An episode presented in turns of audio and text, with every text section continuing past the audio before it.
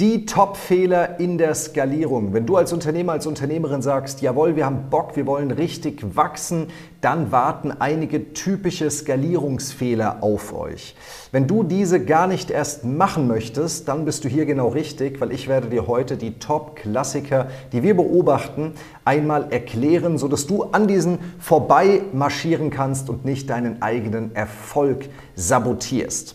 Ein funktionierender Vertrieb ist keine Magie sondern Ursache und Wirkung. Willkommen in der Sales Show.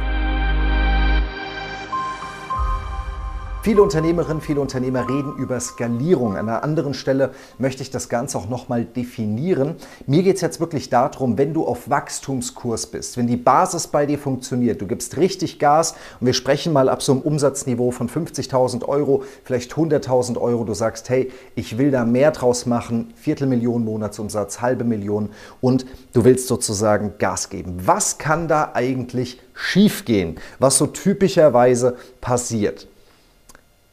Der erste und wichtigste Faktor ist, mit einem Zitat von Paul Graham von einem der größten Accelerator-Programme auf diesem Planeten, Do things that don't scale. Und das als Tipp, wenn es darum geht zu skalieren, beziehungsweise als Fehler, weil einer der größten Fehler, den du machen kannst, ist, dass du zu früh in Skalierungsmaßnahmen gehst, zum Beispiel Budget investierst, irgendetwas versuchst auf ein möglichst skalierfähiges Niveau zu heben, ohne dass es vorher standardisiert war. Jeder einzelne Prozess in deinem Unternehmen muss einmal standardisiert funktionieren. Du musst wissen, wie es geht und musst es anderen beibringen können. Wenn du einen neuen Prozess hast, der noch nicht funktioniert und du beispielsweise Budget rein investierst, kannst du auch ins Casino gehen. Super kritisch am Beispiel Lead-Generierung. Jedes Mal, wenn du eine neue Strategie fährst, eine wirklich neue, macht das erstmal Sinn, sie zumindest einmal organisch zu testen, bevor du Budget rein investierst. Standardisier den Prozess, dann kannst du ihn skalieren. Der zweite gravierende Fehler, den du machen kannst, der Wachstum verhindert, ist, dass du dein Team Prozesse bauen lässt. Der hat mit dem ersten Faktor zu tun. Du standardisierst. Du gibst einen Prozess vor und diesen Prozess delegierst du. Wenn dein Team die Prozesse baut, wirst du später Probleme haben, das wird dir auf die Füße fallen, weil du es nicht verstehst, weil die in verschiedene Richtungen bauen, weil die sich nicht absprechen, wie auch immer. Die Prozesse müssen immer einmal stehen, dann kannst du sie delegieren. Für viele gar nicht so einfach, ehrlich gesagt. Auch ich musste das lernen, selbst zum Prozessmonster zu werden und dann das Ganze abzugeben. Der dritte und sehr, sehr häufige, mir sehr häufig begegnende Faktor ist, dass du in einer Skalierungsphase gravierende Änderungen in der Basis machst. Dass die Dinge, die früher funktioniert haben, dass du die heute änderst. Einfaches Beispiel. Sagen wir mal, du hast die ersten Monate und Jahre erfolgreich mit Outreach-Kampagnen im Mailing-Bereich gearbeitet. Du machst 50 bis 100.000 Euro Monatsumsatz und sagst, hey, ich will jetzt Paid Media machen. Dann ist einer der größten Fehler, den du machen kannst, mit den Mailings aufzuhören. Du setzt auf ein komplett neues Pferd. Aber das machen viele, weil sie sagen, das ist jetzt der neue Shit. Ich muss jetzt skalieren. Nein, nein, nein, nein. Wenn eine Basis funktioniert, dann mach das, was funktioniert und bau neue Maßnahmen obendrauf.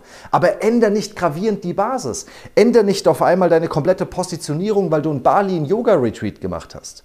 Wenn sie vorher funktioniert hat, muss sie grundsätzlich so weiterlaufen. Du kannst ja neue Produkte einführen, gar kein Problem. Aber pass auf, dass du nicht die Basis gravierend änderst. Das geht in den meisten Fällen schief. Und wenn du richtig Gas gibst, es kommt ein bisschen mehr Geld rein als früher, du hast ein Team aufgebaut, dann ist einer der letzten Faktoren, die ich ansprechen möchte, dass du nicht durchdrehst.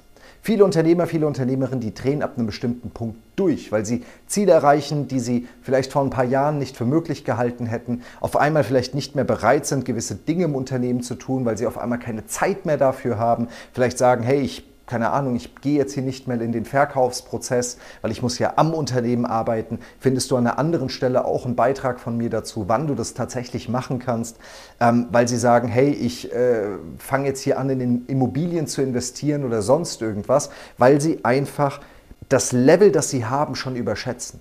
Also bleib solide, guck auf die Dinge, dass sie laufen, setz dir auch immer noch mal größere Ziele, dann bleibst du auch auf dem Teppich und stell immer sicher, dass die Dinge, die funktionieren, weitergemacht werden, Die Dinge, die nicht funktionieren, die tilgst du, standardisieren, vorautomatisieren und dann bist du auch auf einem guten Weg für nachhaltiges Wachstum.